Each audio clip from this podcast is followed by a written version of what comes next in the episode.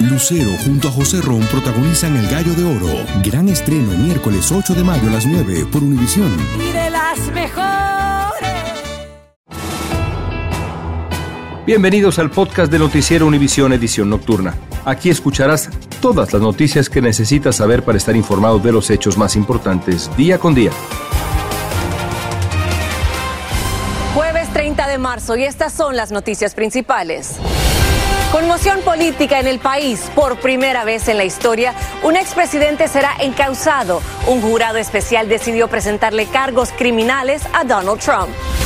Uno de los detenidos por el incendio mortal en el centro de migración en Ciudad Juárez es un agente de inmigración, pero su familia dice que él solo es un chivo expiatorio. Univisión conversó con su esposa y su hija. Dan a conocer las dramáticas llamadas al 911 realizadas desde la escuela de Nashville donde hubo una masacre. Les tenemos los audios. Y finalmente ya se sabe cuál será el destino de la famosa orca Lolita del acuario de Miami, Florida. Comienza la edición nocturna. Este es Noticiero Univisión Edición Nocturna con León Krause y Mike Interiano.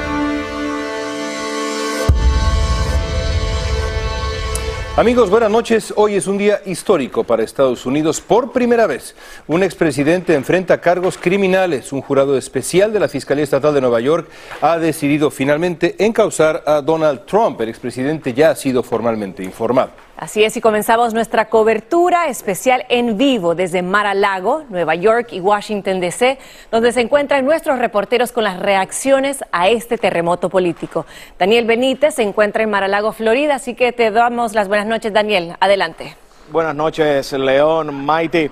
Como pueden observar a esta hora, el panorama es muy tranquilo aquí, a poco menos de media milla de donde se encuentra esta noche el expresidente Donald Trump. Durante las últimas dos horas hemos visto alrededor de una docena de seguidores del expresidente quienes se han manifestado en contra de este encauzamiento criminal. A esta hora solo quedan poco más de media docena. Con algunos de ellos conversamos y aquí están sus reacciones quiere libertad, eh, quiere lo bueno para uno. Eh, nada más mira los otros, otros países. Mira. Un hombre eh, serio, un hombre que quiere ayudar a, a, la humanidad en estos momentos, hace mucha falta a los niños, a los niños y, y si lo perdemos, estamos perdidos nosotros. Yo no quiero United States mismo de Venezuela, mismo de Cuba, mismo de Communist China. Yo gusta democracy. Daniel, hay versiones que será el martes cuando Trump se entregue a la justicia en Nueva York. ¿Qué podemos esperar en estos próximos días?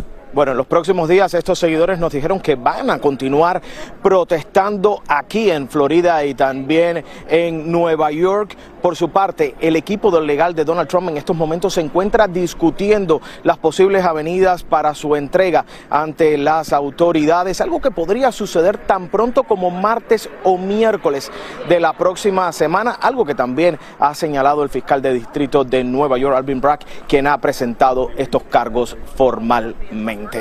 Yo soy Daniel Benítez, continúen con más en el estudio. Así es, gracias Daniel. El encauzamiento del expresidente Donald Trump ha provocado un terremoto político en el país. Fabiola Galindo está en Nueva York con las reacciones después de la decisión del jurado. Fabiola. Con fuerte presencia policial y seguridad redoblada en las puertas de la Corte Criminal de Manhattan. Así se espera la llegada del expresidente Trump, que según fuentes se entregará aquí a las autoridades el martes para escuchar los cerca de 30 cargos formales en su contra. El próximo paso sería cuando traigan al expresidente a, a, Nueva York para que se presente. Eh, normalmente se, cuando un, una persona así no se va y se le arresta en su casa, sino cuando no hay un crimen de violencia, se le permite que vaya a la fiscalía, se le toman las huellas digitales, la fotografía y ahí se le presentan los cargos formales. La Fiscalía estaría negociando la entrega de Trump, lo que podría producir una imagen inédita, la de un exmandatario arrestado y procesado. Hoy un gran jurado votó a favor de encauzar al expresidente y actual candidato republicano en torno al pago de 130 mil dólares a la actriz pornográfica Stormy Daniels, a cambio de su silencio por una relación extramarital que ambos sostuvieron y que Trump temía alteraría el resultado de las elecciones del 2016. Trump reaccionó en su red social criticando duramente al fiscal de Manhattan, Alvin Bragg. En su obsesión por hacer caer a Trump, dijo, los demócratas han mentido, hecho trampa y robado, pero ahora han hecho lo impensable, levantar cargos contra una persona completamente inocente en un acto de flagrante interferencia electoral. Nunca antes se había hecho eso en la historia. Por su parte, la actriz Stormy Daniels, involucrada en el caso, dijo, gracias a todos por su apoyo y amor. Tengo tantos mensajes que no puedo responderles. Además, no quiero derramar el champán.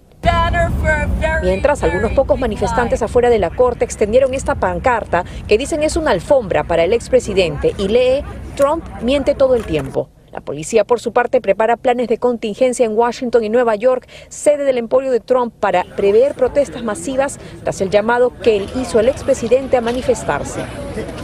Fabiola, ¿sabemos cuáles son los cargos específicos? León, muy buenas noches. Aquí en la Torre Trump, primero quisiera decirte, hay gran calma, hay presencia policial también. En cuanto a los cargos, estos se van a saber oficialmente el día que el expresidente se presente ante la Fiscalía. Ahora, nunca hemos visto realmente en un caso como este, así que sabemos que el presidente cuenta con la seguridad del servicio secreto y, por supuesto, estará acompañándolo el día que se entregue ante la Fiscalía, el día que sabremos exactamente de qué se tratan estos 30 cargos. León. Gracias, Fabiola. Muchísimas gracias, Fabiola. Y donde también ha repercutido la decisión de procesar judicialmente al expresidente Trump es en la capital del país, en Washington, D.C., donde los legisladores de ambos partidos han estado reaccionando. Pablo Gato se encuentra allí y nos amplía. El presidente Biden no reaccionó a la acusación. Varios republicanos enseguida apoyaron a Trump, incluso su potencial rival en las elecciones presidenciales, el gobernador de Florida, Ron DeSantis. La militarización del sistema legal para promover una agenda política pone patas arriba el Estado de Derecho. Es antiestadounidense, tuiteó. Mike Pence afirmó que la acusación es una vergüenza. El líder republicano de la Cámara Baja, Kevin McCarthy, dijo que se trata de abuso de poder y Jim Jordan, presidente del Comité Judicial de la Cámara Baja, anunció que llamaría a declarar al fiscal de Nueva York. El Partido Republicano declaró que es un flagrante abuso de poder. Trump necesita responsabilizarse por lo que hizo, ha repetido su ex abogado, Michael Cohen. Cohen será el testigo estrella contra Trump, pero algunos abogados afirman que su punto débil es su credibilidad. El abogado que es el estrella testigo es un abogado que trabajaba para Trump, pero Trump lo votó y, tuvo mucha, eh, mucho conflicto con él. El abogado mismo fue preso por problemas de fraude. Nancy Pelosi ya había dicho que nadie está por encima de la ley, ni un expresidente. El líder demócrata del Senado, Chuck Schumer, declaró que la ley determinará el resultado del proceso. Agregó que no debe haber ningún tipo de intimidación contra nadie y que cualquier crítica o apoyo debe hacerse pacíficamente. Ahora falta ver qué efecto político podría tener esto, si alguno, en las aspiraciones presidenciales de Trump para las próximas elecciones del 2024. En Washington, Pablo Gato, Univisión. Estás escuchando la edición nocturna de Noticiero Univisión.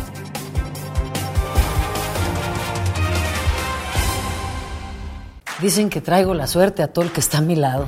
Y esa es mi mala fortuna. Basada en el clásico de Juan Rulfo, llega Univisión, El Gallo de Oro. Supongamos que la caponera puede inclinar la suerte a quien ella quiera. ¿Estás tardando en conquistarla? Con Lucero, José Ron y Plutarco Asa. Este gallo está cambiando la vida. En una historia legendaria de amor y azar. No trates de cambiarme, no lo vas a lograr. El Gallo de Oro, gran estreno miércoles 8 de mayo a las 9 por Univisión. Continuamos con el podcast de la edición nocturna de Noticiero Univisión.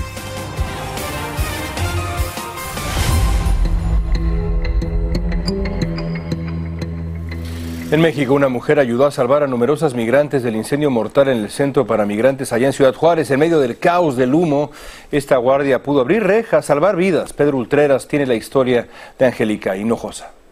Yo no estoy en esa área. Ella es Angélica Hinojosa.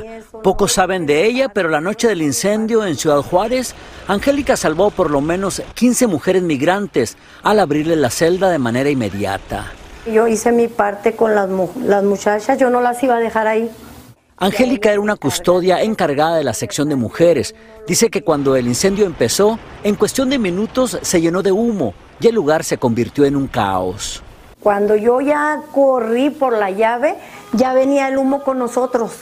Ella no le pensó demasiado. Pronto buscó las llaves y les abrió la puerta para que salvaran su vida. Yo abrí, vámonos muchachas, vámonos, vámonos, vámonos. Pero ya estaba, ya para salir el humo también para afuera. Las mismas migrantes que estaban detenidas reconocen que Angélica la salvó de morir entre las llamas. Por lo menos este, la, la que nos estaba cuidando a todas las mujeres, ella nos abrió la puerta y todos corrimos hacia afuera. A los hombres no les quisieron abrir. Y créame lo que me lo dijeron. Cuando estábamos ahí, gracias a ti, dijo, nos salvaste la vida. Le dije, no, yo no, el de allá arriba. Angélica fue llevada a declarar y la tuvieron 13 horas en la fiscalía. Ella temía que la dejaran presa, pero finalmente la liberaron, aunque aún teme por su libertad. Siento que me están atacando, siento, involucrando a mí. Eso es lo que yo siento.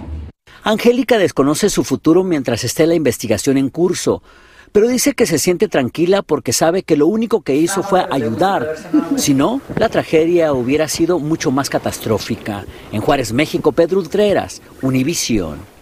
Y en la sala de cuidados intensivos del Hospital General de Ciudad Juárez, varios sobrevivientes del incendio en el centro de detención se debaten entre la vida y la muerte. La mayoría son centroamericanos, principalmente guatemaltecos. Marlene Guzmán logró entrar a la sala y nos tiene el siguiente informe. Tuvimos acceso al Hospital General en Ciudad Juárez, donde constatamos el delicado estado de salud en el que se encuentran los migrantes víctimas de la gran tragedia en Ciudad Juárez. Pasamos a la unidad de cuidados intensivos y a lo lejos vimos a dos de ellos, a Brian de Honduras y Kevin de Guatemala. Tres de ellos, que de los 11 en total, se encuentran con un pronóstico aún muy malo para la vida la, para la función. Uno de ellos exitosamente acaba de salir del área de quirófano hace unos minutos. Entre los 11 migrantes hay un venezolano, un salvadoreño, cuatro guatemaltecos y cinco hondureños de entre 20 y 35 años de edad. Mientras tanto, la joven venezolana Bianca Infante este jueves llegó muy ilusionada al hospital a visitar a su esposo, quien sufrió de una fuerte inhalación de humo. Pues en el hospital le indicaron que hoy lo darían de alta, pero los doctores le informaron que su condición decayó un poco. Él dice que se siente bien, pero, pero sé que no lo está. Infante se sentía angustiada y sin saber qué va a pasar, pues ella y sus tres hijos tienen una cita con inmigración en el puente del Paso, Texas este sábado. Aquí voy a estar igual apoyándolo y si no me ayudan, pues no voy a asistir a la cita porque no lo voy a dejar solo. Unas horas después le entró una llamada que la puso de mejor ánimo, dándole la noticia de que a las víctimas del incendio les otorgarán un paro humanitario. Eh, voy a ir a plantear si quiero entrar yo sola a la cita y los los de aquí de México se encargan de mi esposo o yo me quedo con él y nos cruzan a todos juntos. Biangli, mientras tanto, se concentra en los trámites migratorios para que todos juntos en familia puedan cruzar a los Estados Unidos. En Ciudad Juárez, México, Marlene Guzmán, Univisión. Y lo más doloroso es que como Biangli hay 40 familias, casi 40 familias que están eh, viviendo el luto y la angustia más profunda. Pero qué bueno también ver que algunos se están recuperando y ojalá que así sea y puedan reunificarse con sus familias o cumplir su sueño americano si ese es su destino. Que así sea.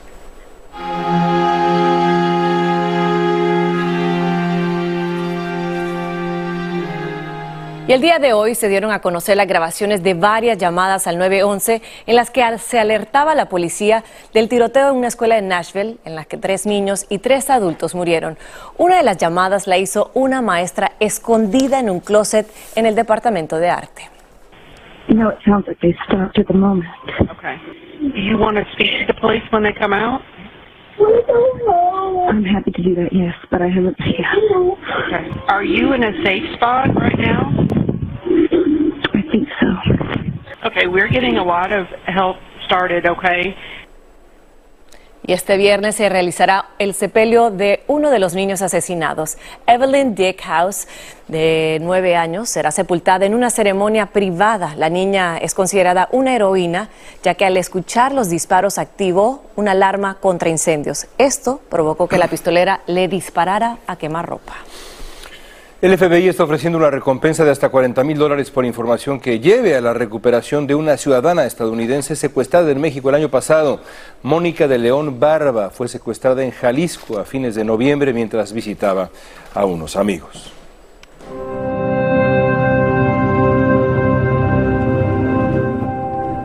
Notable mejoría, reportaron los doctores que atienden al Papa Francisco en el Hospital Gemelli de Roma. Es ahí donde fue internado tras tener dificultades para respirar debido a una infección pulmonar que está siendo tratada con antibióticos. Este jueves, el Papa desayunó, leyó los diarios y trabajó desde su habitación. Amigos, si ustedes sienten angustia o ansiedad, créanme que no están solos. Un estudio que publicó la Academia Nacional de Ciencias de Estados Unidos reveló que los niveles de angustia, de tensión, de estrés en la población mundial se incrementaron en la última década. Este estudio se realizó a más de un millón y medio de personas en 113 países alrededor del mundo y abarca del año 2009 hasta el 2021. Concretamente en 2009, un 25.16% de las personas reconocían haber tenido sentimientos de tristeza ansiedad, tensión durante gran parte del día y la cifra se elevó al 31.19% en el 2021, es decir, que hubo un incremento de poco más del 6%. De todos los grupos demográficos examinados, los más afectados fueron aquellos con bajo nivel de ingresos financieros y con educación primaria, así como el grupo de edad de entre los 35 y los 55 años. La famosa orca Lolita, que permanece en cautiverio desde hace más de 50 años en Miami, volverá a aguas natales. Lolita tendría 57 años de edad y pesa unas 5 mil libras. El acuario donde permanece mide 80 pies de largo y 35 pies de ancho, pero lo más polémico es su profundidad de solamente 20 pies. Lolita presenta algunos problemas de salud y recordemos que tenía cerca de cuatro años cuando la capturaron. Lourdes del Río nos tiene más. El proceso para que Lolita vuelva al océano a vivir en libertad junto a las de su especie ya ha comenzado. Va a ser un vuelo especial nada más para ella, que será pues, cruzar los Estados Unidos de, de Miami hasta el estado de Washington, en Seattle, y donde ya una vez que llegue ahí, también por tierra será transportada a su nuevo hábitat. Pero para eso todavía podría faltar un año o más. La operación para liberarla, que se calcula podría llegar a alcanzar los 20 millones de dólares y que está siendo costeada por filántropos, es compleja, porque después de 50 años en cautiverio, el gigantesco mamífero tiene que aprender a vivir en libertad. Ella nunca ha visto un pescado ni nunca ha tenido que coger uno, no entiende eh, cómo estar en un espacio mucho más grande. Recientemente la orca tuvo problemas de salud, pero ahora veterinarios independientes han confirmado que su estado de salud actual es bueno y estable. A través de los años, Lolita se convirtió en noticia mundial, una especie de símbolo para los que están en contra de tener animales salvajes en cautiverio. Por eso hay muchos activistas como Alejandro que hoy están celebrando. Es hora de hacer lo correcto, lo correcto, y nosotros los humanos devolverle lo que se merece, su libertad. Para otros, la lucha continúa. Nosotros lucharemos hasta que todos los animales en el Miami Sea Aquarium puedan salir. Lolita fue capturada en el Pacífico Norte en 1970 y vendida al Miami Sea Aquarium por 20 mil dólares. Se espera que su liberación sea en la zona del mar donde la capturaron y donde, según los representantes de la nación indígena Tesli Watutu, para la que las orcas tienen un significado religioso, todavía está su madre. Parece que el grito de tantos de Free Lolita, liberen a Lolita, por fin fue escuchado. En Key Biscayne, Florida, Lourdes del Río, Univisión. Continuamos con el podcast de la edición nocturna de Noticiero Univisión. Siete agentes de la patrulla de carreteras de California fueron acusados de homicidio involuntario por la muerte de un prisionero de 38 años que gritaba que no podía respirar mientras los agentes intentaban someterlo. El fiscal del condado de Los Ángeles, George Gascon, dijo que los agentes fueron criminalmente negligentes al causar la muerte de Edward Bonstein de 38 años. La familia de la soldado Fernanda Basaldúa Ruiz, quien fue encontrada muerta en la base de Fort Hood en Texas, se manifestaron el jueves en Morelia, Michoacán, para exigir al gobierno de Estados Unidos que esclarezca lo que pasó. La joven dijo a su madre antes de morir que estaba siendo acosada sexualmente en esa base militar. Gracias por escucharnos. Si te gustó este episodio, síguenos en Euforia, compártelo con otros, públicalo en redes sociales y déjanos una reseña. Lucero junto a José Ron protagonizan El Gallo de Oro. Gran estreno miércoles 8 de mayo a las 9 por Univisión. Las mejores.